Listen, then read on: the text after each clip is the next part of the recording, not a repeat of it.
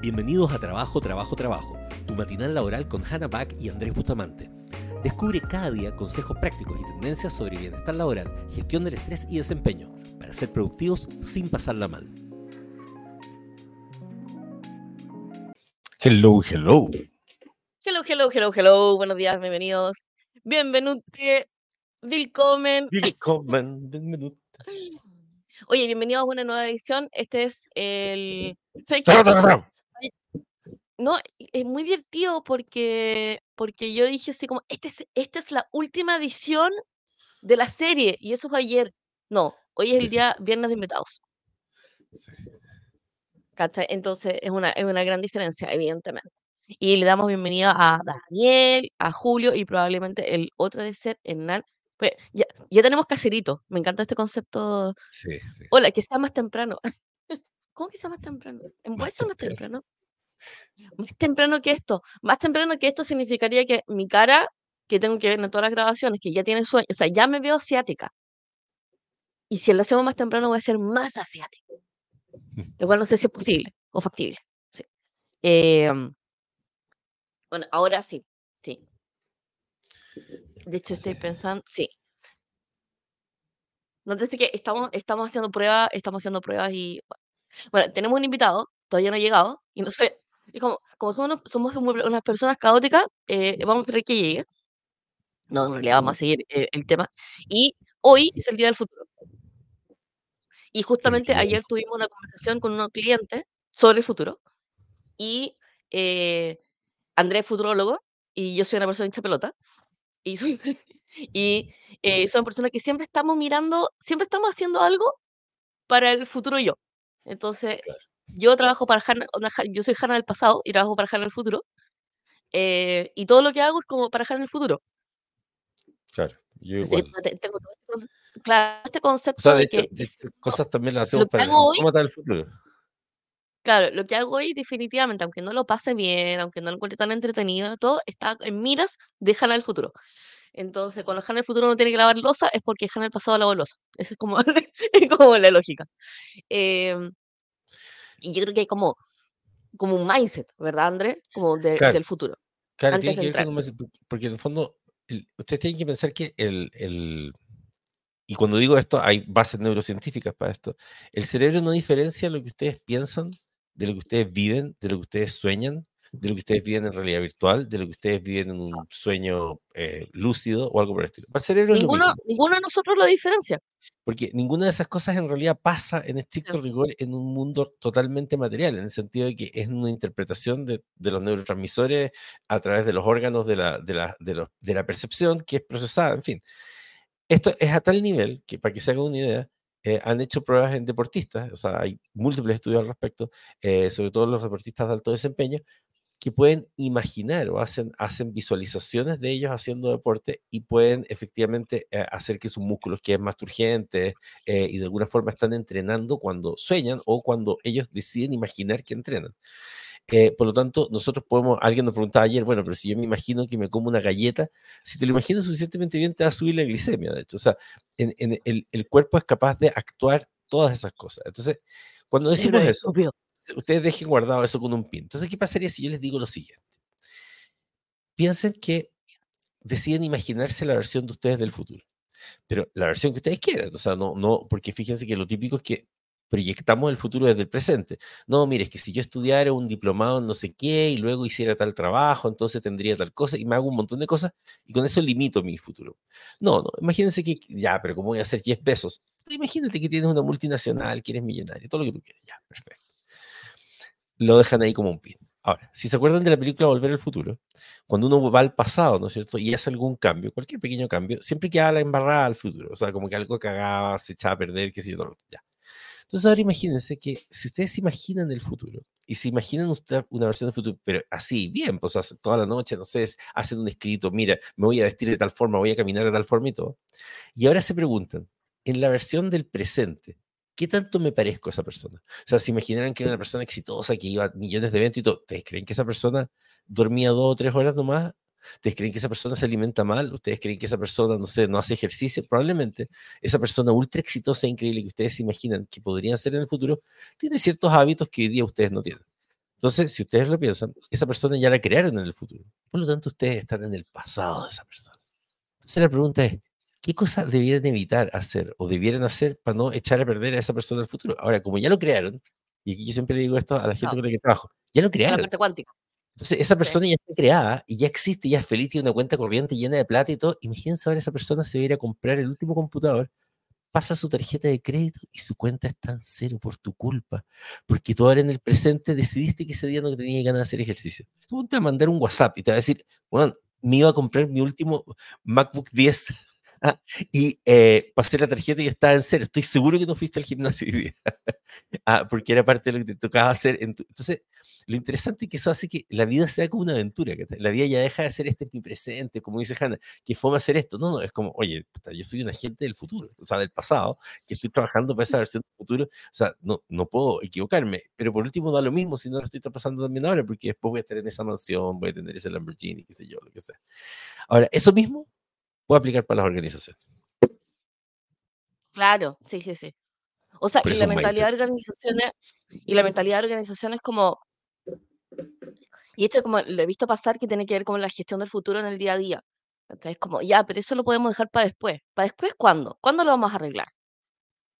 Entonces pueden pasar años y es como, ah, sí, onda, eso lo vimos en el 2015, pero lo dejamos así.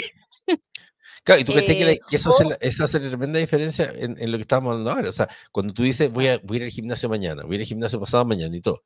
Cuando en cambio sabes que estás vaciándole la cuenta corriente a tu yo del futuro que quería comprarse esa cuestión, es súper distinta la, la, mentalidad con que enfrenta el ir al gimnasio, porque en el fondo estás, estás fallándote a ti mismo. Y lo interesante es que es contra ti mismo, no contra otros. Bueno, de hecho, justamente ayer hablamos con unos amigos y estábamos hablando de una organización que no es el epítome del futuro, así como, oh, por Dios, qué futurista esto, un colegio. Entonces, en el colegio manejaban el registro, o sea, manejaban el registro en papel, o sea, todo, tenían carpetas para todo. Evidentemente lo entiendo porque entre la superintendencia y el ministerio tampoco que sean epítome de la, del futuro. Sí. Eh, pero, o sea, manejaban todo a nivel papel a tal nivel que no podían encontrar nada. ¿Y cuál era la excusa? O sea, porque finalmente es una excusa. Es como, no, lo que pasa es que igual, onda, no, no sé hacerlo, o sea, tenían Gmail, por cierto, o sea, tenían, tenían Google a nivel corporativo. Eh, no, pero es que no sé hacerlo, y es como, ya, pero aprende. No, pero ¿para qué? ¿Cachai? Pero sufren y padecen todos, todos los resultados del par, ¿por qué no? ¿Cachai? Entonces, eh, parte del mindset del, parte del mindset del futuro es aprovechar lo que existe en el futuro hoy para no sufrir las consecuencias de nuestro pasado. No quiero, no quiero seguir sufriendo las consecuencias del pasado y quiero las oportunidades del futuro. Ese es como el mindset. Entonces, eh, no voy a mantener cosas que efectivamente me hagan quitar tiempo. Eh, no, voy a, eh, no voy a tolerar, no voy a tolerar tener que sufrir las consecuencias de algo que fue. Pero sí estoy, estoy suficientemente enterado como para tomar, eh, para, tomar los esfuerzos para lo que será. Esa es como la, lógica de, tomar oportunidades del futuro. Entonces, pensando en oportunidades del futuro, y estamos teniendo esta conversación de futuro con, con una empresa para llevar, a, para llevar a su primera línea del futuro. Entonces, o sea, yo tengo preguntas súper simples como, oye, ¿qué voy a hacer con la competencia por mil que vaya a tener? Como competencia por mil. Sí, competencia por mil. Por mil o por, por, por millones. Antiguamente, no sé, el que tenía capital podía hacer ciertas cosas. Ahora no necesita ni capital. Antiguamente las personas que podían contratar gente podían hacer cosas. Ahora lo podía hacer con internet. O sea, lo puede hacer entre herramientas gratuitas y herramientas beta y herramientas de inteligencia generativa eh, inclusive los puede hacer compliance, o sea, a ese nivel. Antiguamente necesitaba eh, capacidad y espacio de almacenaje. Ahora ni siquiera necesita eso, puede ser fulfillment. Bueno, de hecho, eso es súper interesante porque lo que hablábamos, lo que hemos hablado estos días respecto al tema del, futuro, tiene que ver con que eh, yo creo que esto es lo más eh, desconcertante, no sé cómo decirlo, pero como que a la gente le cuesta creer o entender que estamos en una era diferente literal que pasamos de la era industrial a lo que se llama la era de la creación. Lo que pasa es que a uno le cuesta porque te acostumbraste a, que a, desaparecer a tu compañero de podcast y eh, entonces Te acostumbraste a que no, que la revolución industrial, que esto, que la tecnología, y creemos que la revolución es digital. No, el, el- el- cambio no es de industrial a digital. Lo digital sigue siendo industrial. El cambio es lo que se llama la economía de la creación. Y la economía de la creación significa un cambio súper radical. Porque lo que tú estás diciendo es heavy. Porque efectivamente, cuando tú dices que hoy día puede haber una cuando Sam Altman dice puede haber empresas de un billón de dólares de una sola persona usando inteligencia artificial, eso jamás en la historia fue posible. Si tú revisas, ¿no es cierto?, el análisis de los millonarios, ¿no es cierto?, de, de, de Piense y hágase rico de Napoleon Hill, y tenía Henry Ford, y ya, está bien. Y los one self-made men existen, efectivamente. Ah, y las personas que hicieron millonarias desde cero existen. Pero terminaron siendo Ford, terminaron siendo cuestiones con millones de personas trabajando igual al final del día. Claro. El tema es que ahora puedes ser súper millonario siendo una sola persona. Y, y, y sea, que además esa, Sí, esa, una, esa cosa que haces tampoco requiere, por ejemplo, de grandes máquinas. En la era industrial el concepto son las máquinas, son las grandes no, pero instalaciones, eso no tiene por qué grandes ser gigante. Galpones. No, hoy día tú puedes hacer un producto digital, literal. O sea, yo vi el otro día, no sé, este gallo, el, el- este psicólogo que me da tanta risa, el, el, el que llora por los pobres incels, eh, Jordan Peterson. Ah, Jordan. Entonces, claro, él lanzó un, un curso. Entonces, lanzó un curso, qué sé yo, de, no sé, por- a 45 dólares, ¿ya? Pero él tiene, no sé, 5 millones de seguidores. O sea, imagínate que, no sé, 500 mil le compran el, el curso de 45 dólares. ¿Cuánta plata es eso? Y es un curso en línea hecho de, no sé, 6 videos. Entonces, cuando tenías ese tipo de economía, eso jamás en la historia había existido. ¿cachai? Eh, tener ese nivel de alcance, ese nivel de impacto O con sea, la productos que capacidad de además producir, se repiten de, una, de de forma gratuita porque la los hace capacidad una de sola vez. Claro. la capacidad de operar, la capacidad de poder escalar. eh, o sea, todo eso es, es la capacidad que se construyen en el futuro. Entonces, por ejemplo, la capacidad de crear, eh, tenemos no code, low code, ya tenemos eh, GPT generativa respecto a código, o sea, ya podemos codificar, o sea, no solamente podemos usar no code, low code, sino los, los pedazos de código que necesitamos los podemos hacer con IA generativa. Con GPT-4, por ejemplo, Python, Claro. muerto de la risa, le puede, le puede decir, oye, importa estos modelos, eh, o sea, importa esta librería y ya con eso está ahí, está ahí con eso. Entonces, el crear estamos siendo mucho más fácil. El crear ilustraciones con Midjourney, el crear, o sea, si trabajáis con Excel, podéis crear Excel. Hay una cosa que se llama Fórmula Bots para crear Excel. O sea, eh, si tu negocio quiere operar en Excel, para operar eh, y después, para operar, porque uno dice ya, pero creo esa cuestión, pero ¿quién lo va a operar? Y la secuencia de operación de un negocio en el futuro es súper distinta. Primero, porque casi todas las herramientas están a nivel ecosistema integrado, onda full integrado. Entonces, como está full integrado, eh, las cosas están hechas con API, que es Application Programming Interface, para operar juntas. Entonces, un Google, eh, Google hace siglos, la suite de Google ya tiene API para todo. Google Sheets tiene API, Google Docs tiene API, eh, Gmail tiene API. Entonces tú O sea, puedes por conectar ejemplo, todo con todo. Bueno, y de hecho el Con tema todo. de la, está la App conectado. Economy es una cosa súper interesante. pues, o sea, yo, yo que vengo de, tengo un par de años, eh, y me acuerdo, ¿no es cierto?, cuando, cuando se pretendía integrar los sistemas de, de envío y transporte marítimo y todo, ¿te acuerdas? Un concepto que se llama, tú tal Sí, vez no habías nacido porque eres más joven, pero eh, que se llama EDI. Ah, eh, y era, era ¿ya? supuestamente el protocolo con que se iban a comunicar las cosas electrónicamente para poder mandar un barco de un lado para otro. y nunca funcionó. Y siempre el concepto de interoperabilidad fue todo un tema. O sea, tuviste en el Estado y todo, se- que se Bueno, pusiera de sigue acuerdo la tema. gente. Y sigue, pero cada vez menos por el concepto de las APIs. Porque en el fondo hoy día Sí, tú tienes una API y por último poniendo inteligencia artificial entre medio que haga la traducción. O sea, el, claro. el- yo te diría que con la inteligencia artificial generativa, más el haber llegado ya a prácticas de APIs con JSON, qué sé yo, todo el asunto, estamos en una época en la cual el, todos las, los burdens de la interoperabilidad que existieron en algún momento hoy día ya no tienen demasiado sentido. Entonces, incluso lo que es la, la- el, y eso, eso, a qué, y eso en qué impacta. La interoperabilidad siempre fue un tema, por ejemplo, en la, en la- en la Unión Europea y en otros países, para los temas transfronterizos. Y estamos, entonces estamos Claro. haciendo, entonces vamos, vamos caminando hacia el concepto como de borderless. Y eso también es un tremendo cambio en, en, en, en lo Bueno, que de es la hecho, nosotros economía, las tenemos, relaciones económicas y todo. claro, de hecho, nosotros tenemos un conocido, o sea, tenemos un conocido en esa industria. eh, un buen amigo nuestro que se llama Álvaro Stein, que está absolutamente obsesionado con los datos y obsesionado con las API y obsesionado con, con, con todo el co- como la gobernanza de los datos, está trabajando para que exista un estándar de datos para los international movers, o sea, que son las empresas de operación logística de mudanza, de, de- de mudanza. Eh, o sea, imagínate que una industria tan tan específica está hablando de integración. ¿Por qué? Porque la oportunidad está en la integración. Y, eh, y, y es interesante porque eh, creo que una de las grandes oportunidades de la operación es que la operación sea escalable. ¿Qué significa que sea escalable? Que se adapte, eh, sea adaptable a la operación que tengo en invierno y en verano. Por ejemplo, si mi negocio es estacional, pueda escalarlo sin tener el sufrimiento del escalamiento. Es como eh, una fábrica, y, y, y- acá viene la- como la parte entretenida. Imagínate que eres una, una fábrica tradicional y te digo, oye, tienes que hacer 10 veces tu producción.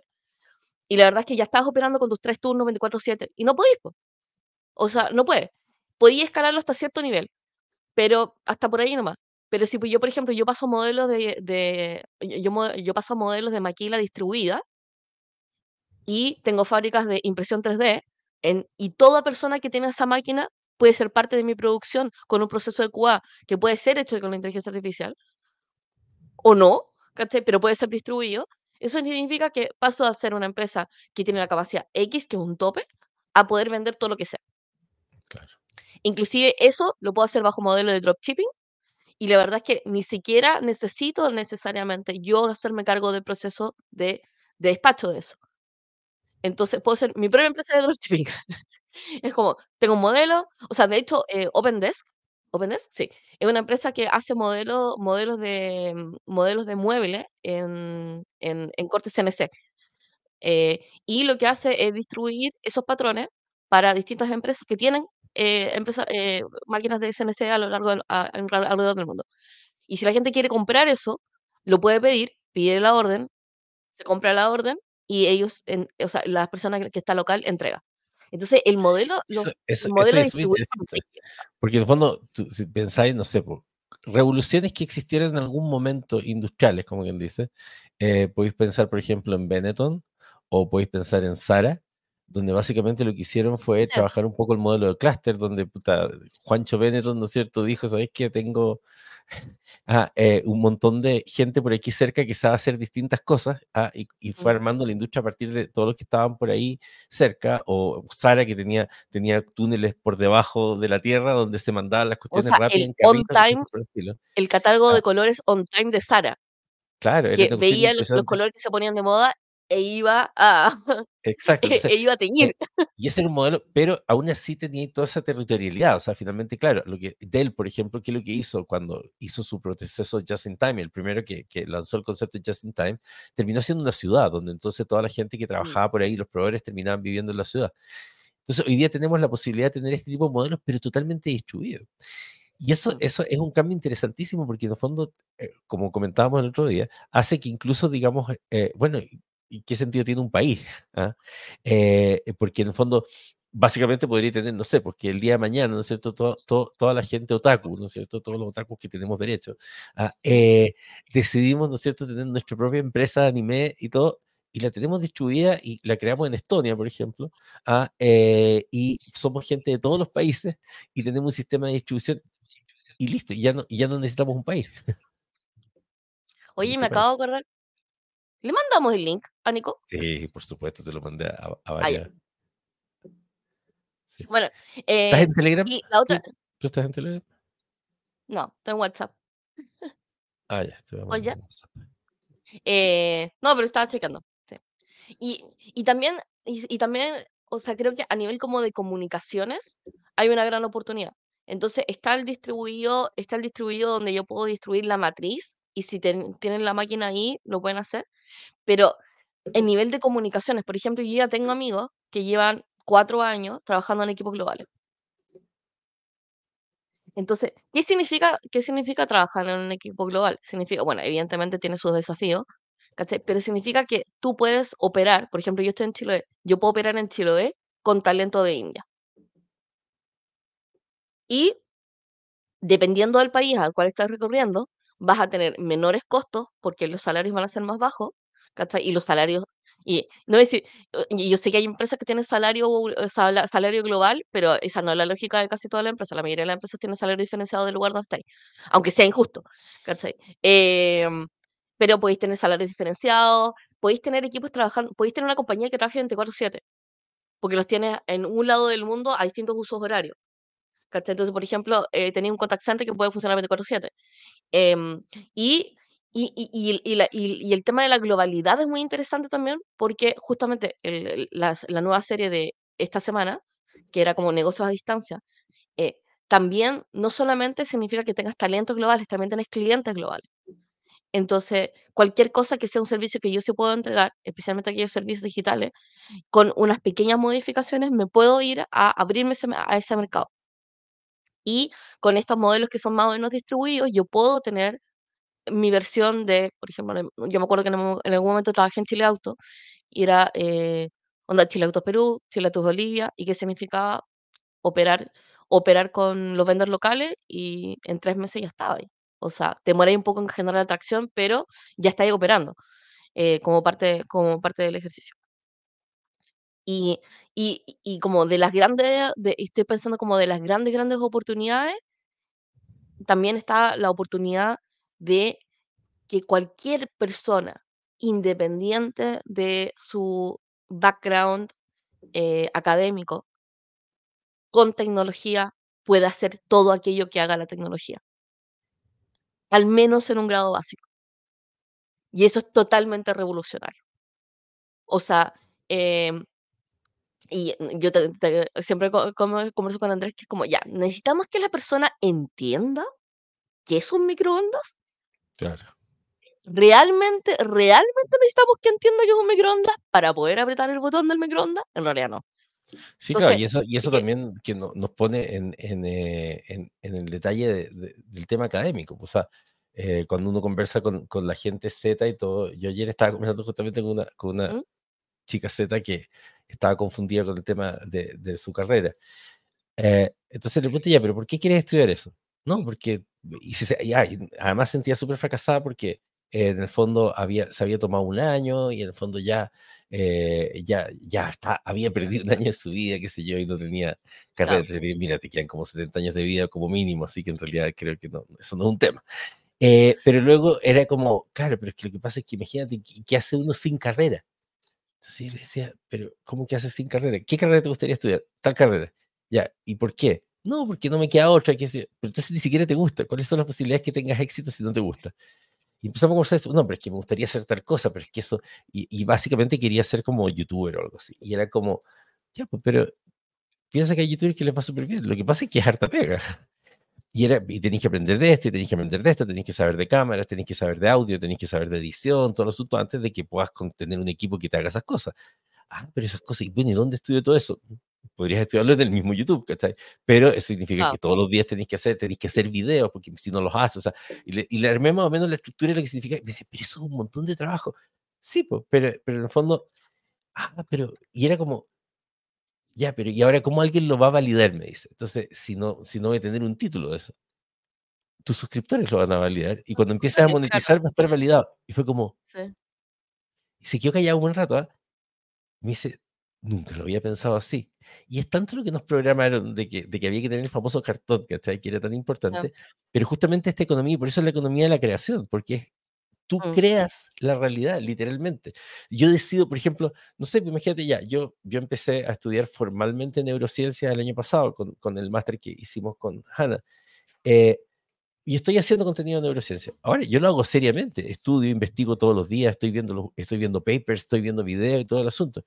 Pero alguien podría decirme, en la economía anterior, ¿no es cierto? Es como, pero, o sea, tú puedes empezar a hablar de esto cuando termines tu PhD.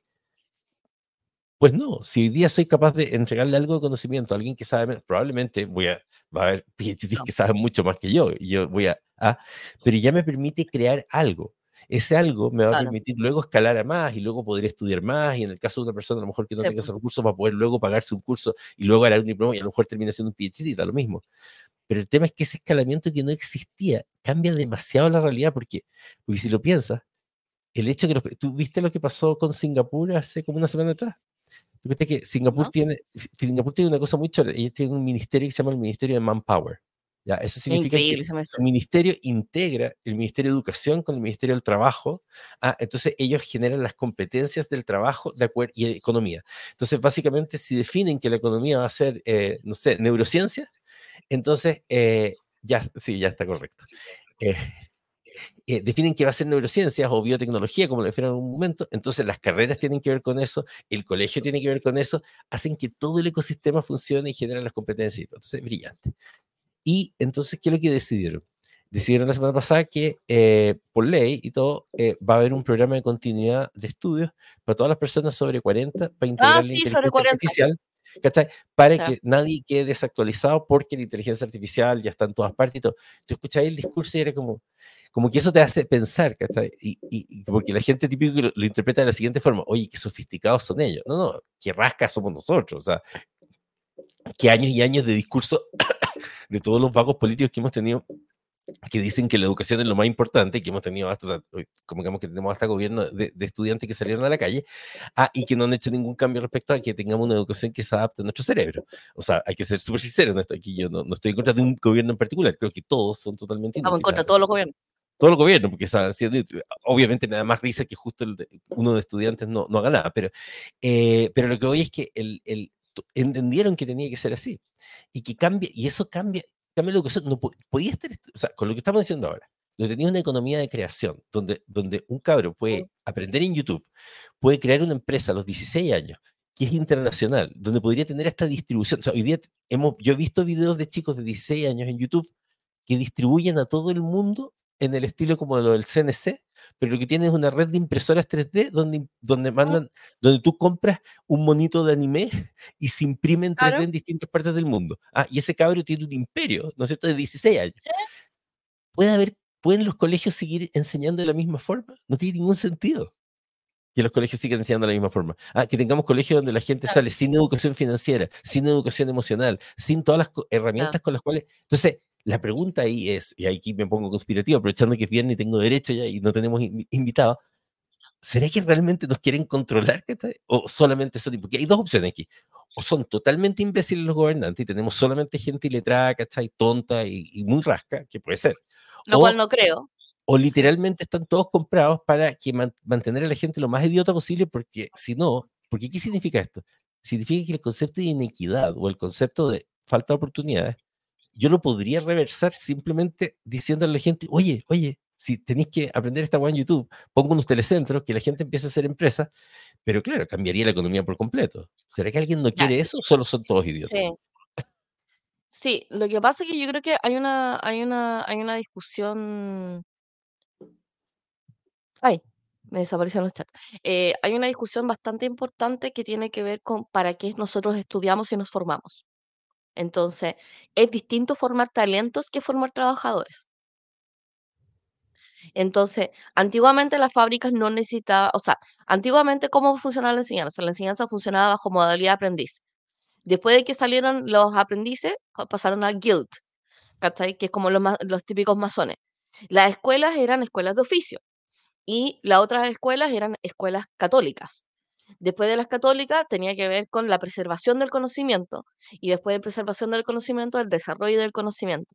Y en algún momento era como, como el trabajo se volvió calificado, necesitábamos trabajadores calificados. Y la universidad se dedicó a eso. Pero en realidad, en la exploración del conocimiento, en la época que estamos ahora, ahora estamos en época de exploración de conocimiento. Claramente, estamos explorando el conocimiento que todavía no sabemos cuál va a ser, cuál va a ser su versión final. Eh, por lo cual no estamos estudiando lo antiguo, sino estamos explorando lo nuevo. Y en eso estamos constantemente. Entonces, cuando estamos en la universidad y nos están enseñando algo que no, no tenemos claro si esta va a ser la versión definitiva que estamos ocupando, evidentemente nos cuestionamos la existencia. Es como, ¿por qué, para qué, para qué estoy estudiando esto? ¿Cuánto va a durar y todo? Entonces, por ejemplo, lo que dice Julio, eh, en informático se está cuestionando, cuestionando las universidades si son necesarias, especialmente pensando en ingeniería civil informática. Eh, si con un buen bootcamp puedes aprender a programar y hay mucho talento que no pasa por la universidad. Ahora, nuevamente, educación, educación y talento no necesariamente tienen que estar en, la misma página. Eh, y formación y talento tampoco. O sea, yo puedo formar a alguien que no tenga un talento. Ahora, ¿cuál es lo peor? Yo, ¿qué, qué haría yo si fuese una universidad? Yo, a la universidad, yo en la universidad enseñaría ingeniería informática, por ejemplo, modelo de base de datos. ¿cachai? Que enseñaría experiencia de usuario, que enseñaría gestión de proyectos. Y e- a esa capa le enseñaría pensamiento lógico para poder programar con inteligencia artificial. Porque no hay absolutamente ninguna razón, razón por la cual una persona aprenda a programar sin inteligencia artificial ahora. No tiene ningún No, sentido. claro. Sería básicamente así como, oye, ¿sabes qué? Tengo un compañero que es capaz, que es capaz de poder resolver esto con 200 líneas de código en 15 minutos y yo me demoro 2000 y cua- 40 horas. No tiene ningún sentido. Claro, pero, o pero sea, ¿cachai que- ya, pero la pregunta es, ¿por qué crees tú que puede haber universidades, por ejemplo, que todavía eh, tendrían alguien que dice, no, sabes que tienen que aprender a programar full, full, full sin inteligencia artificial? porque tiene que ver con modelos de educación. Entonces, por ejemplo, ¿cómo vas a entender que esto es como la misma lógica de si no lo usas, no, si no lo usas, si no lo usas se, se consume. Entonces, por ejemplo, si no usas tu pensamiento lógico de matemático y bla, bla, bla, no lo vas a ocupar y básicamente cuando no lo ocupas no lo vas a entrenar y, y ahí yo Claro, entiendo. pero, Pero, por ejemplo, el tema pero del hay una lenguaje, razón peor, que no hay que ¿cuál? olvidarla, ¿cachai? Que es que La también universidad tiene que eh, ser difícil. No, no, es que cuando tienes un profesor, o sea, lo, lo- recuerdo, mi, mi, mi hermano estudió informática, qué sé yo, y en un momento tenía una pelea con un profesor que los obligaba a programar de una forma que no tenía ni un sentido, ni un sentido, ni un sentido. Pero básicamente, cuando tú veías el currículum de ese idiota, era una persona que había trabajado en banco. Entonces, él creía que las huevas tenían que ser así. Entonces, ¿qué pasa? Cuando tenés un profesor, y, eso, y esto es un problema generacional complejo, y que, y que eso es lo que hace, creo yo, que las universidades siguen siendo malas en algunos casos. Eh, ese profesor que toda su vida programó, se rompe su identidad si él tuviera que decir que ahora se puede hacer con inteligencia artificial. Entonces, él no puede Ah, cambiar. Su modelo mental se destruye porque claro, entonces no quiere reconocer que la inteligencia, entonces él trata de mantener y lo que hace al formar a otros de esa forma es perpetuar su propio modelo. Incluso lo que dice aquí Isaac. Dice, no hay que olvidar que la, que, que- que la educación es una forma de perpetuar una visión del mundo, ideología, por tanto una forma de control, se una versión de la realidad. Eso tiene dos lecturas.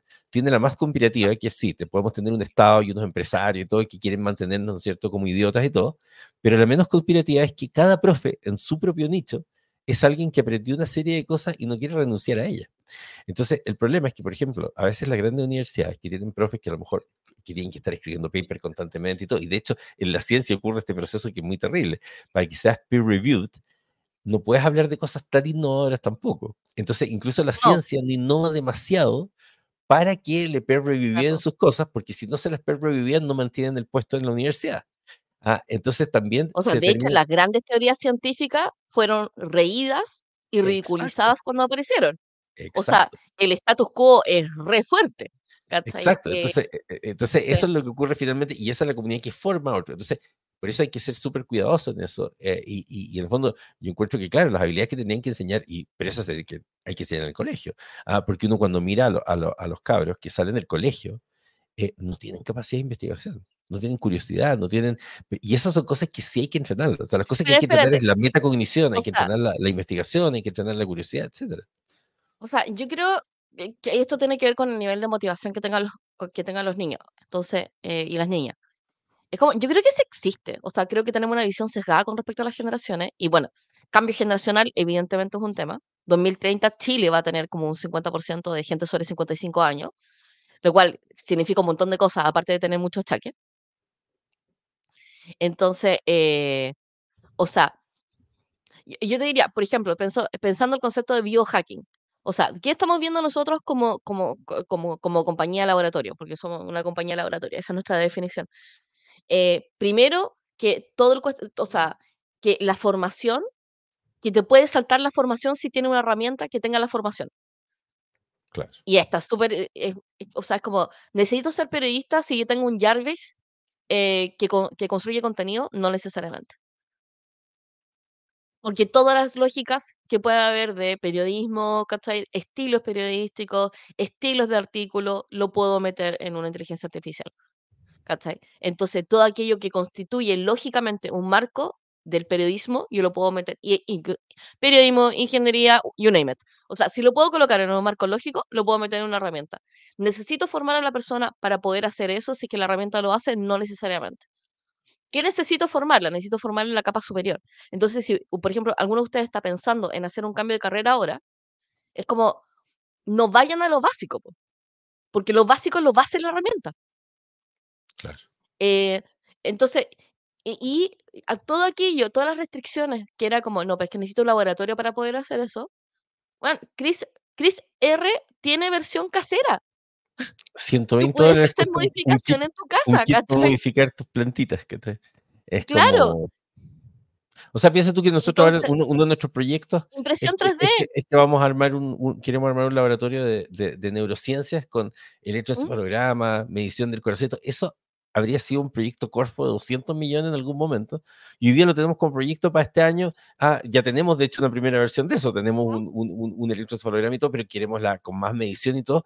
Pero es súper abordable. O sea, es como, no, e- es cosa, y, pero lo divertido es que cuando, cuando lo hemos, yo lo he comentado con gente más del mundo de la ciencia, y es como, ¿y cómo consiguieron el financiamiento para hacer una cosa como esa? Y qué impresionante, y cuántas universidades están involucradas y todo, y es como, "Mm, lo vamos a encargar por internet. Eh, Claro, y te va a llegar a la que- casa. y nos va a llegar a casa, ¿cachai? Y es como, Y antiguamente, antiguamente lo que tendría que haber sucedido es que tenías EEG y tenéis que tener un software aparte. Y ahora casi todos los EEG no solamente vienen con el software incluido, tienen un software que visualiza e interpreta los datos. Tien- o sea, o sea, ni siquiera, o sea, lo que sí necesitáis, ¿qué, es- qué, qué necesitáis? Necesitáis una persona que diseña el experimento y el protocolo del experimento. claro, Y si experimentas con, hum- con humanos, tenéis que ver la parte ética y pasarlo por comisión de ética, porque no puedes hacer experimentos con humanos sin la, sin la parte ética.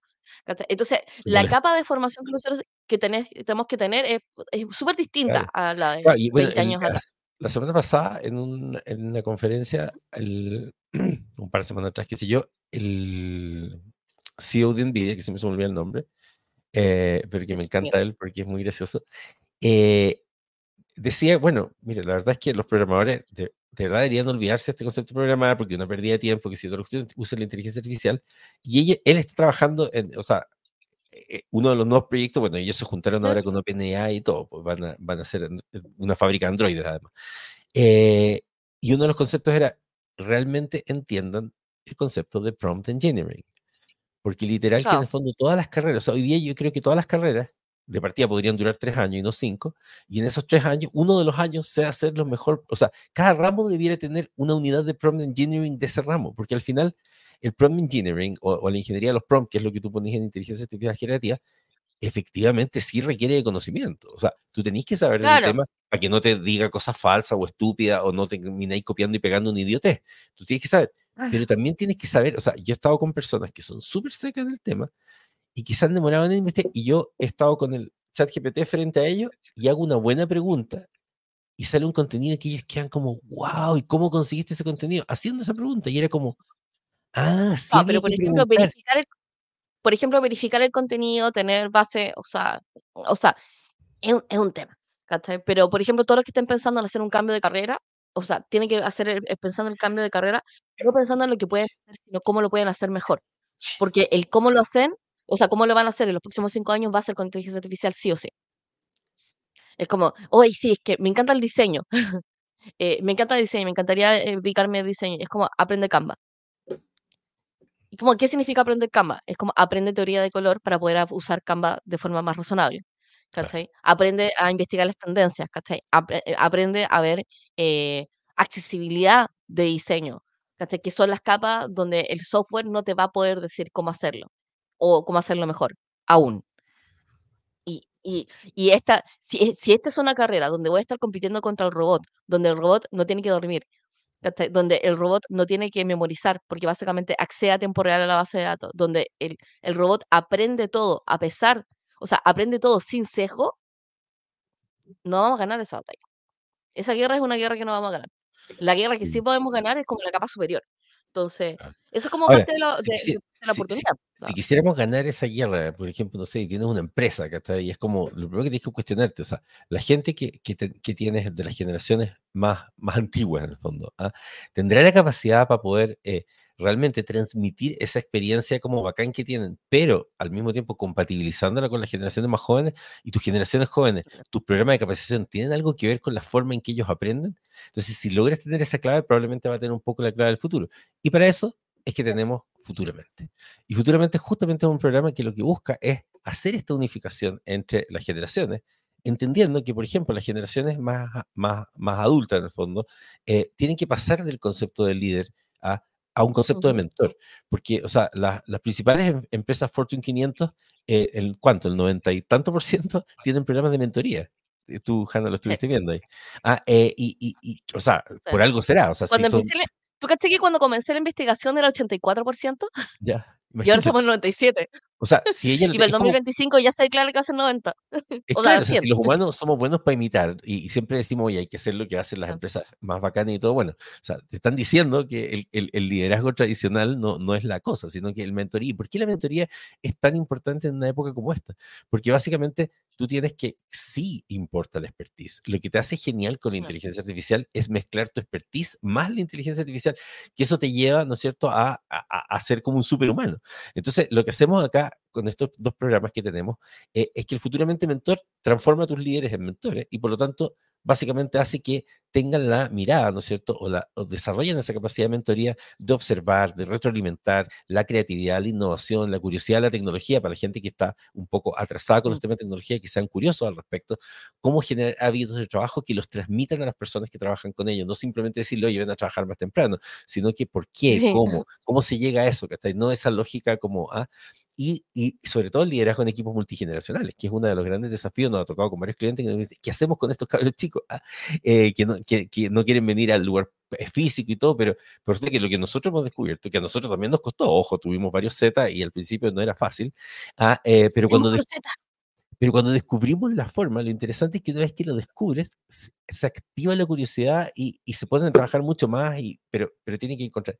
Y ahí es que de- de- generamos estas también para generaciones jóvenes, ¿no es cierto? El programa de experiencia y el programa de negocios, que podría ser más relevante de lo que estamos conversando ahora, que es cómo les entregamos las herramientas para, ya, está bien, a lo mejor estudiaste una carrera, pero que no te entregó todas estas cosas que estamos hablando hoy día, de la, a tener una mirada crítica, cómo visualizar, cómo diseñar, en el fondo, las habilidades ¿Cómo básicas, organizar el, cómo el organizar trabajo? Claro, a entender el tema de los prompts, a lo mejor, qué ¿Cómo, sé yo y todo, cómo integrar la tecnología a un proyecto? como ladrillos. O sea, ¿en Ajá, qué parte, en qué parte, en, en qué parte entren y en qué parte no? Exacto. Entonces ahí entregamos este programa, nosotros que dura tres meses, pero la gracia es que podéis tener cortes a lo largo de todo el año de tres meses en las cuales vas transformando. Entonces, con eso, al menos, ta- tal vez todo lo que no hizo la educación eh, del futuro y todo, podemos eh, llevarlo a meterle como una especie de, es como un upgrade de sistema operativo para que tengas a trabajadores del futuro, porque lo que sí estamos claros, y un poco si se si fijan, y un poco ya volviendo al, al tema, eh, lo que hemos visto en, a lo largo de esta serie que hicimos acerca del, del futuro, es que da lo mismo la tecnología. mismo- Por supuesto que hay que entender la Sí, tecnología, hay que entender que está cambiando el modelo económico. Eso, eso simplemente, porque eso es la realidad. O sea, en el fondo, no es algo que, que, no- que podamos poner en discusión porque es. Es como el agua te moja, ¿cachai? No, no puedes quedar seco después del agua. Pero lo que sí puedes controlar es entender que el hardware del futuro son los humanos. sí. Entonces tenéis que, tenéis que o mejorar el hardware, ¿no es cierto? Mejorarle o ent- in- instalarle un firmware o un sistema operativo mejorado que pueda con todo esto, porque en el fondo lo que tenemos desactualizado es el sistema operativo. Así que yo creo que esa es un- una de las reflexiones importantes. Yo, de, de- de toda esta semana, ¿cuáles crees tú que son como tus máximos highlights respecto a cómo, cómo metes el futuro de una organización? O sea, bueno, nosotros en, en Forward, que es una charla que nosotros damos en las empresas, tenemos como una lógica de cómo hacerlo. Primero, para poder entender el futuro, tienes que desbloquear todos los sesgos que no te permiten ver el futuro, que son como la razón, son razones emocionales de cuando uno descarta. Entonces, yo descarto el futuro porque todavía no ocurrió. Yo descarto porque no, aún no me llega. Lo descarto porque hoy no, hoy estoy en una organización demasiado atrasada como para ver el futuro. Eh, hoy no lo necesito. Hoy me siento, onda, tengo miedo del futuro, así que todavía no lo quiero ver.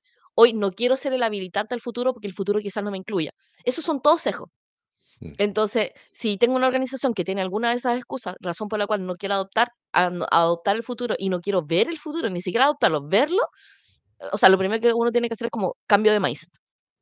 Ahora, si en ese, ese cambio de mindset puede incluir, o sea, y puede existir, que seas la persona más abierta al futuro y te.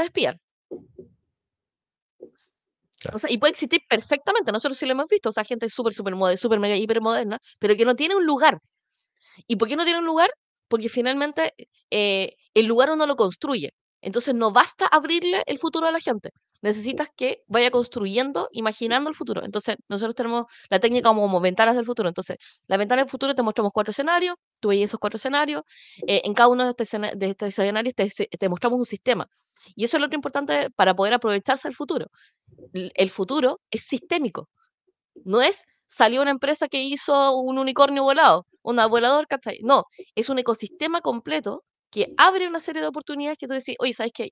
Yo entro a esta, yo entro a esta industria y esta industria tiene todos estos operadores, todas estas acciones, todas estas integraciones y, y, y ahí lo que tiene que ocurrir es un relato que las empresas les cuesta mucho hacer, que es el relato de qué vamos a hacer nosotros en el futuro, no en el corto plazo, no en el cuarter, no en el segundo cuarter, ¿cachai? ¿Qué vamos a hacer nosotros en 2035?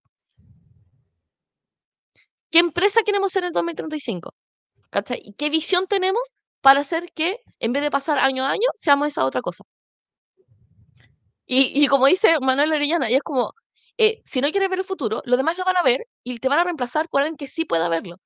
Y, pero, pero en muchas organizaciones muy tradicionales como que no tienen esa, esa percepción de que efectivamente pueden ser reemplazados por el futuro. Y el problema es que a esa ceguera eh, le pasa que mil puestos en el Banco de Chile desaparecen de un año al otro. Mil. Un supermercado pasa a tener de tener mil, mil personas a 350 personas. Y eso es un caso real. Fue Walmart el año pasado. Eh, organizaciones que eran call center desaparecen porque son robotizadas completas. Ese es el costo de no ver el futuro. Pero ¿dónde está la oportunidad? Podéis ser, puedes ser un operador de call center, saber en qué fallan los call centers, podías automatizar los bots y podéis vender ese servicio. Y eso lo puedes hacer hoy, muerto de la De hecho, de hecho, es muy divertido, pero como O que sea, todo el podía hacer mundo... Live Person, configurar en Live Person, que es una empresa que, que se dedica a bots conversacionales, lo configuras para la empresa a la que trabajabas, ¿cachai? lo haces, sabes, arreglas los problemas que tienen porque tú sabes, porque viviste los problemas, generas las soluciones, se lo vaya a vender. Y podéis ser una sola persona vendiendo ese servicio.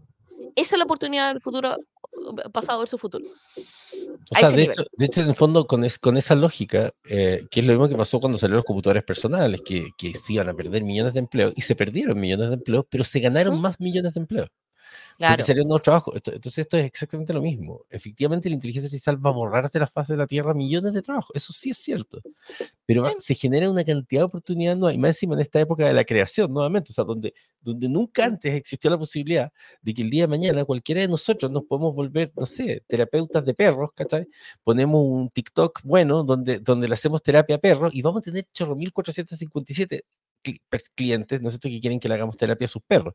Y lo aprendimos viendo videos de YouTube de los otros dos terapeutas de perros que hay. O sea, te puedo asegurar que ser terapeuta de perros podría ser un negocio ridículo. O sea, muy bueno. De hecho, creo que voy a estudiar de eso. Eh, pero no me gustan los perros. en realidad, sí. Eso mismo estaba pensando, así como. Sí. Oh, anoche soñé Ahora, que tenía una vaca de mascota. Y era demasiado graciosa. Y era muy tierna y la podía abrazar y todo.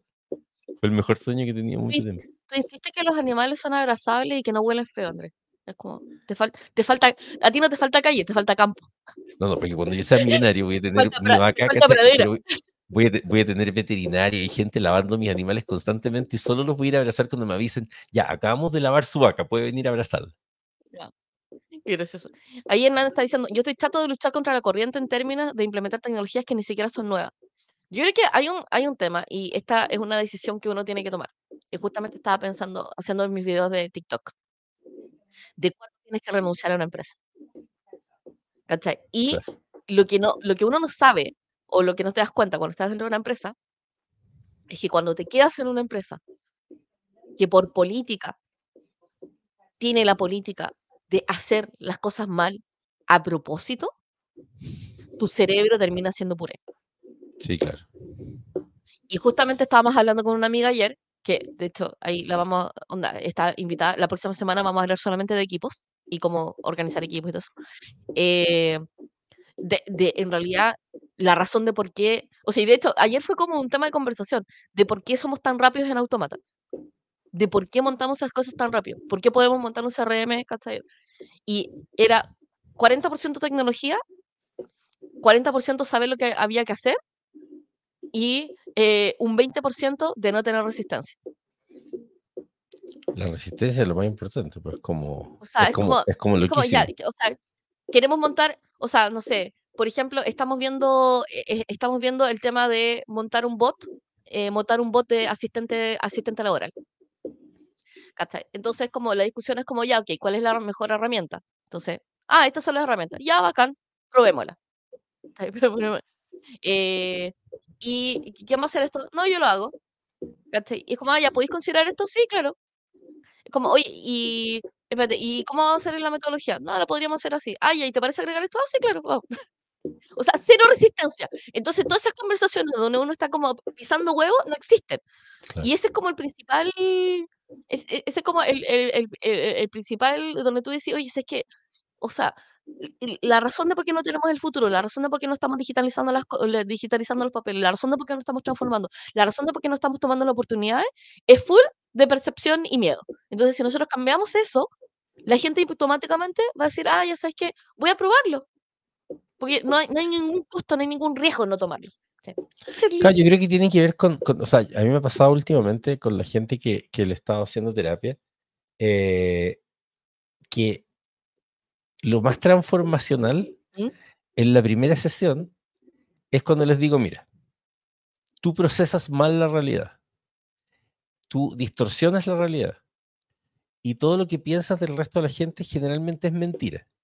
Te voy a demostrar científicamente por qué y quiero que no te sientas mal por ello, porque todos procesamos así porque estamos fallados. Sí, exacto. Cuando les digo eso, es muy divertido, pero ocurre como un clic en su cabeza, porque el gran problema al final, el por qué nos resistimos tanto a las cosas, es porque Ujú. sentimos que si funcionaran de esta nueva forma, habríamos estado equivocados antes.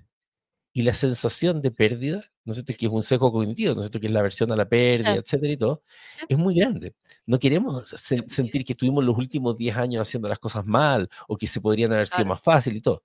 Entonces, por eso es que lo que necesitamos es comunicarle a nuestro cerebro, oye, si estuvo bien que hicieras 10 años mal las cosas, porque por eso hoy día podrías entender que se pueden hacer mejor. Es como, tómalo Exacto. como un aprendizaje, tómalo como algo bacán, ¿cachai? No te Sí. deprimas por eso.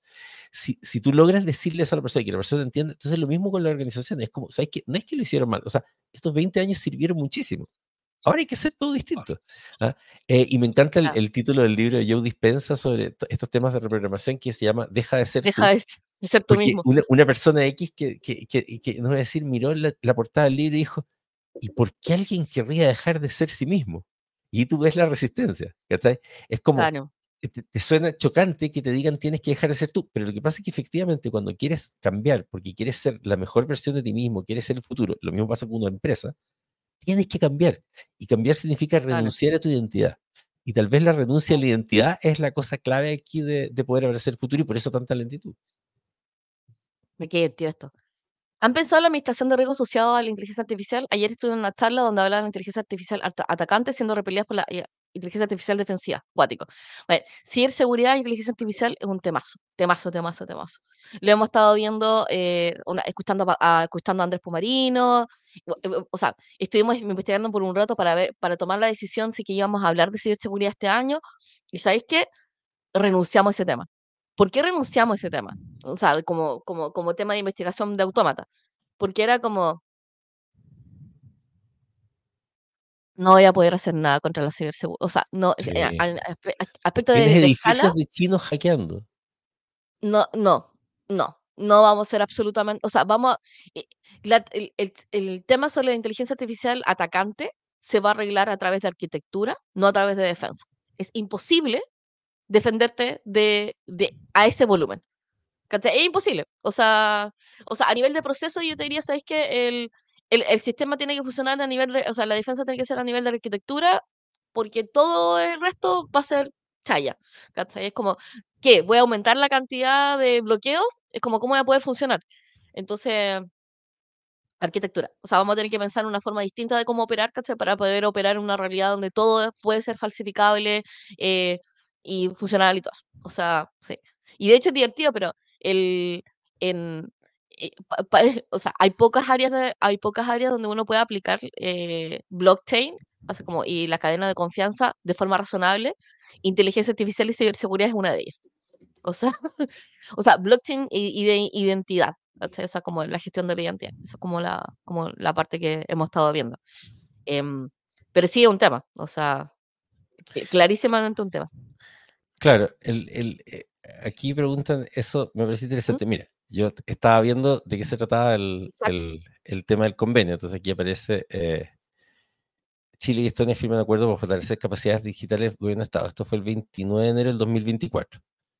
Ujú, Aquí tenemos en, la- en- en- en el mismo en el mismo Trentic eh, el 2019. Ahí fue cuando estuve en Estonia con la gente ujú. eh, trayendo Sí, las acuerdo. O sea, o sea, gran parte del, del, eh, del diseño de las cosas que, que están ahí llevan un buen tiempo. Y yo fui después de que ya se había hecho otra misión años antes también. Ah, eh, ¿Qué quiero decir con esto? No es, no es simplemente para mostrar de que yo estuve en Estonia antes, eh, sino que básicamente que el, el problema no tiene que ver con, con ir a Estonia o con hacer un acuerdo con Estonia, tiene que ver con cuán preparado está o cuántas ganas tiene el gobierno de hacer muchas de las cosas que están allá. Entonces yo les voy a contar, una, una de las cosas, por ejemplo, principales que había en Estonia y que era muy importante, era que los notarios eran digitales. Y ellos habían mandado al carajo a los notarios. Y, la- y la cuestión era digital y punto, y con firma digital y todo.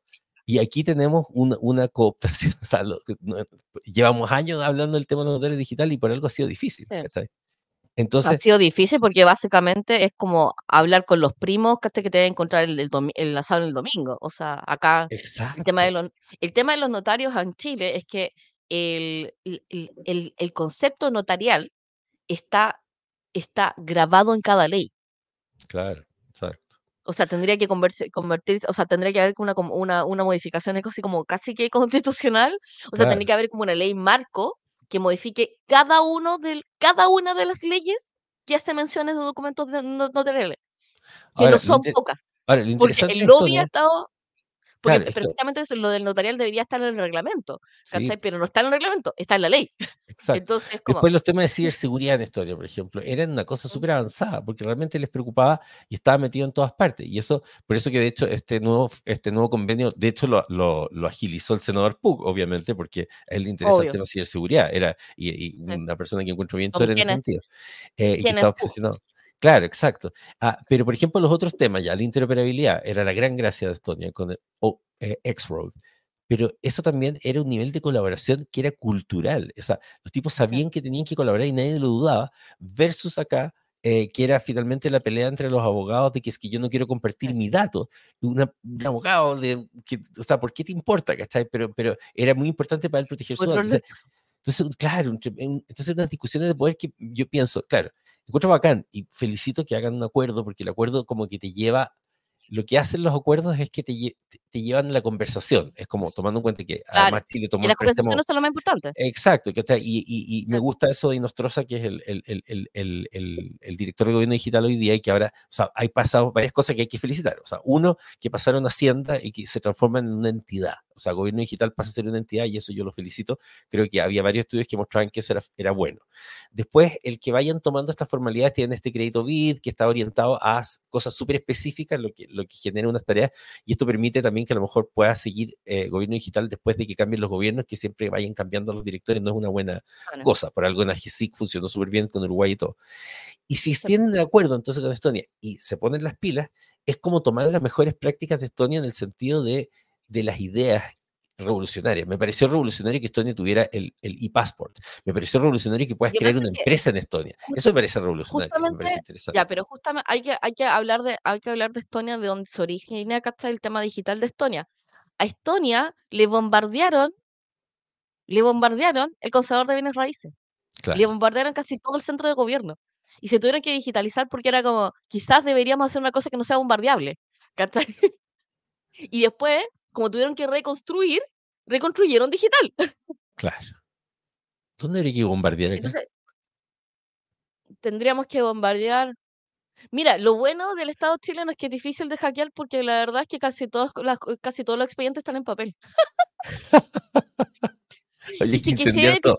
no, y hay una cosa igual graciosa, que es como si quisierais, si quisierais hackearlo, eh, inclusive la base de datos de registro civil está distribuida de forma histérica y, eh, y- y esquizofrénica en distintas bases.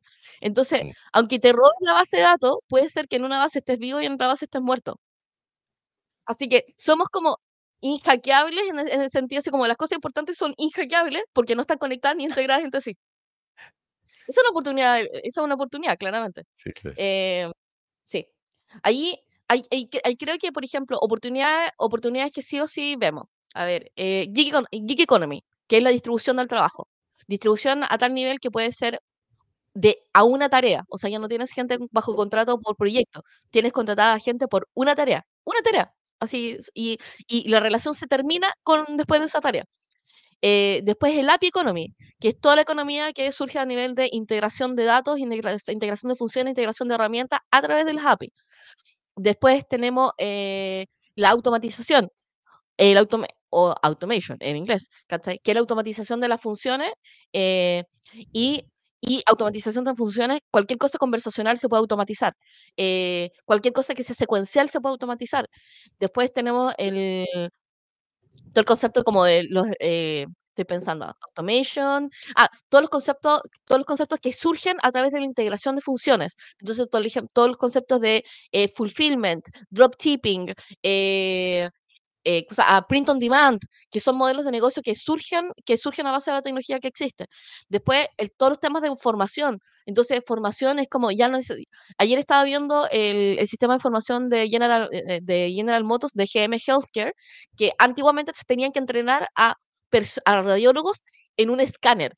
¿cachai? Ya, ese ahora se está haciendo con, eh, con, con VR, con realidad virtual, en lentes, dentro del sistema de radiología. Entonces, como, oh, eh, los modelos de suscripciones, porque los assets empiezan a ser digitales, eh, que tenéis en Bato Market, tenéis eh, Fiverr, eh, o sea, existe el concepto del digital asset como mercado de digital asset.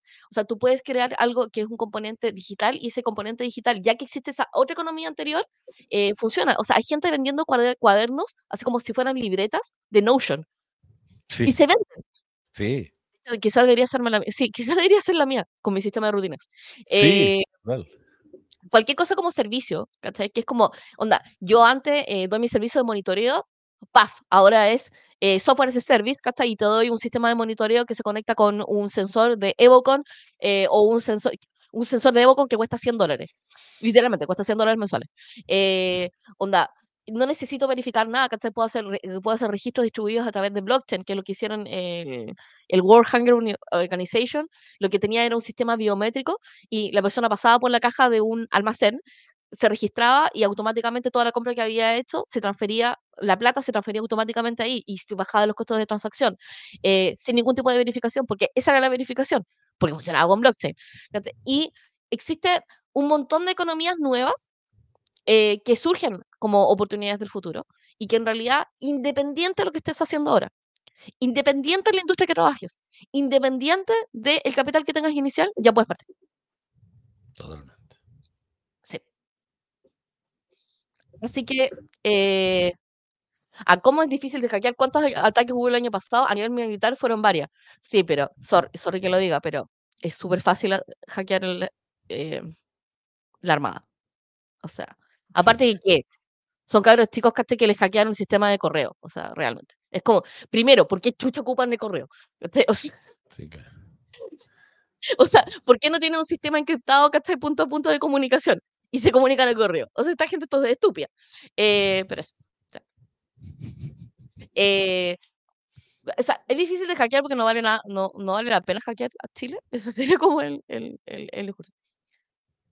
Sí, tío, somos chilenos de Schrö- Schrödinger, podemos estar vivos y muertos al mismo tiempo, depende de las bases de datos que consultan. De hecho, depende de la hora. Sí. Entonces, algunas veces hace como 12, sí. Se pueden hacer cientos de cosas, solo hay que tener tiempo. Ya, esto, esto es como, eh, como para ir terminando. El futuro es cuántico y parte en el momento que usted hace algo, usted abre algo.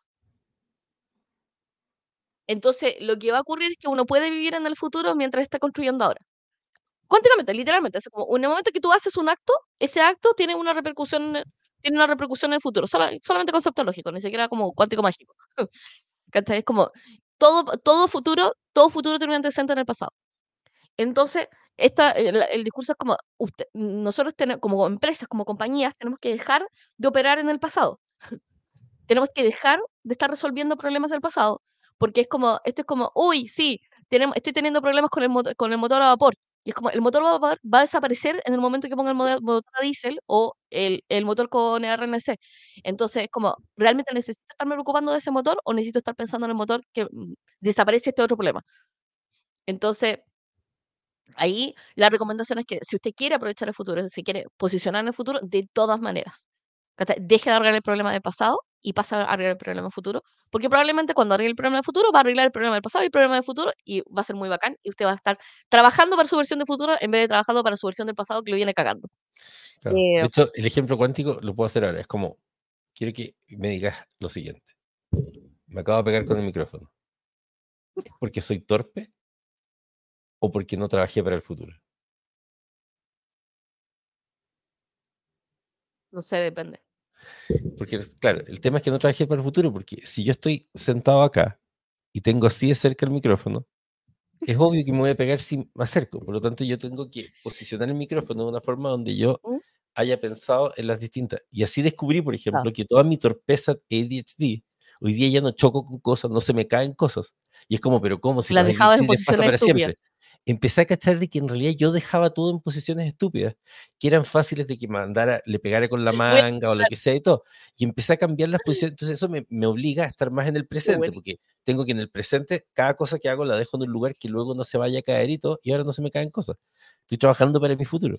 Eso es full cuántico. Claro. Y ahora imagínate eso a, a gran escala, o sea, realmente puede hacer que pase lo que tú quieras. Ah. Y solamente para cerrar, porque me- no, no me gusta quedarme con la duda. ¿Cómo afecta a la economía la digitalización de servicios y banca? O sea, mira, la economía, cuando una economía, pensa- pensando en cuáles son como las bases de la digitalización, que básicamente, uno, la digitalización permite que las cosas sean consultables. Eh, dos, la digitalización permite que las cosas sean verificables. Tres, la digitalización permite que las cosas sean integrables. Y cuatro, la, la digitalización permite que las cosas sean automatizables. Esas son como las cuatro características que permite hacer la digitalización. Entonces, cuando yo digitalizo servicios, es como ahora los puedo integrar, ahora los puedo verificar. Así que, por ejemplo, el costo de agencia de una tarea disminuye porque el costo de verificación baja. Aumenta la confianza, aumenta las transacciones. Le puedo, le puedo prestar la plata mucho más barato a alguien porque los antecedentes de esa persona están digitalizados y lo puedo verificar a tiempo real en vez de estar buscando papeles. Eh, puedo, eh, o sea, o sea, ya solamente el concepto de confianza hace que, hace, hace que se multipliquen los servicios que sean, sean posibles. Entonces, por ejemplo, el, en el concepto de la fintech, ¿cachai? Entonces, la fintech es posible ¿por qué? Porque tengo digitalizada a la persona, porque tengo digitalizados los antecedentes de esa persona, porque puedo verificar la identidad de esa persona, porque puedo, eh, eh, puedo contraer, no, puedo celebrar contratos, puedo guardar esos contratos, puedo consultar esos contratos posteriormente y puedo automatizar acciones sobre ese contrato. Por ejemplo, em, ¿cómo se llama esto? Ay, Fintual. Una vez que guardo el contrato de servicio que tengo del fondo, de fondos mutuos, los contratos pueden ser digitales de ahí en adelante porque tengo la verificación de la persona. Entonces, abre un mundo. O sea, imagínate todas las cosas que no se pueden celebrar porque tenemos problemas de alcance de oficina, alcance geográfico. Imagínate todas las cosas que no hacemos porque desconfiamos de la cadena de confianza, ¿cachai? En ese, en ese, en ese- Imagínate todo lo que no hacemos porque no podemos verificar esa información ah, de forma fehaciente. O sea, modifica, por ejemplo, industrias como el, el factoring, modifica industrias de eh, créditos inmobiliarios, eh, modifica el concepto, por ejemplo, hace posible los microcréditos. Entonces, por ejemplo, hay empresas en Estados Unidos que ya están trabajando con los, microloans, pero eh, funcionan con los microloans muy gracioso. Tú depositas tu sueldo y la empresa el día 25, o sea, el banco el día 25 te dice, puedes usar tu plata, aunque todavía no la tengas guardada. ¿Por qué? Porque ya tengo la, o sea, lo que, lo que tengo es, tengo la, tengo la, tengo tu planilla de sueldo, conozco tu empresa, veo tu comportamiento, sé que te puedo pasar la plata antes. Y si tú lo miráis, es como, es una máquina del tiempo, porque está adelantando cinco días el fin de mes. Y esto es solamente posible a través de la digitalización. Entonces, evidentemente, tan- es tanto digitalización como transformación digital, pero todo eso- todos esos conceptos que acabo de mencionar son como parte de las oportunidades que se generan. Y la verdad es que uno, uno después de que trabaja en esto dice, oye, ¿sabes qué? Es impresionante, impresionante la cantidad de negocios que aparecen una vez que nosotros tenemos confianza. Impresionante, o sea, no, no, no hay cómo describirlo. Es como una vez que, por- y, y hay casi cosas, cosas tan simples como, no puedo creer que ahora ya puedo subir, subir un producto, puedo hacer e-commerce porque ahora estoy seguro que efectivamente lo puedo entregar porque tengo el inventario real. Increíble. Sí, como pueden ver, el futuro está lleno de oportunidades, absolutamente lleno de oportunidades. O sea, todos pueden transformar, todos podrían, en estricto rigor, si se ponen las pilas, po- podrían renunciar a sí, sus pegas el próximo año y tener sus propios negocios bacanes y mundiales y globales, si quisieran. O sea, literalmente hoy día están esas oportunidades. Ya no hay ni siquiera, o sea, mira, yo creo que una de las cosas más terribles que le pasa a, a- a mis pacientes es cuando les, les digo toda la realidad y es como, a partir de ahora no puedes culpar a nadie eh, no es culpa de tus padres, que no tienes el dinero, ¿eh? y, y me dice, "Mm, sí, no sé si quería saber esto, porque e- eres responsable de toda tu vida. Y eso pasa con, con el futuro en el mundo de la creación que estamos hoy. Así que muchas gracias por acompañarnos toda la semana. eh, y, y eso, piensa en el futuro. Sí, muchísimas Sí, gracias por acompañarnos. Pueden ver todos los ejercicios grabados y Ima- imagínense, imagínense, o sea, hagan ese ejercicio, cómprense una libreta o, o escriban una libreta. ¿Quién se imaginan que sería en el futuro? ¿Cuánta plata quieren tener? Pongan las cifras. ¿Cuánta plata quieren tener? Sin límites, ¿ah? sin límites. ¿Cómo quieren ser? ¿Cómo se quieren vestir? ¿Qué, no sé cuántos seguidores quieren tener? Anótenlo y repítanlo varias veces. Y piensen, hagan una lista de las cosas que hacen hoy, qué cosas son incompatibles con esas yo futuro y de las cosas que, y qué cosas tendrían que hacer que fueran compatibles. No piensen en cómo llegar a ser ese yo futuro. No piensen en los pasos. claro. Solo piensen cómo su persona es más o menos compatible con ese yo y traten de generar hábitos en Ya. torno a ser lo más parecido a esa persona. Van a encontrarse con sorpresas. uy, Isaac, nos están preguntando a qué hora van a cambiar. ¿Sabéis que no sabemos a qué hora vamos a cambiar? Todavía no hemos tomado la decisión. Estamos viendo que todos entren a marzo y colapsen. Estamos- y técnicamente yo estoy viendo los números. Yo estoy leyendo los números de YouTube y viendo como la audiencia y todo y a qué hora va a cambiar. Sí. Sí. Así que eso, quizás tomemos una pausa en marzo, no sé, lo estoy pensando. No, Sí. qué vago. ¿Qué, qué vagoneta? Sí. Ya, nos vemos. Muchísimas Ya. gracias y que tengan un súper buen día y tengan un buen fin de semana. Nos vemos. Adiós. Bye.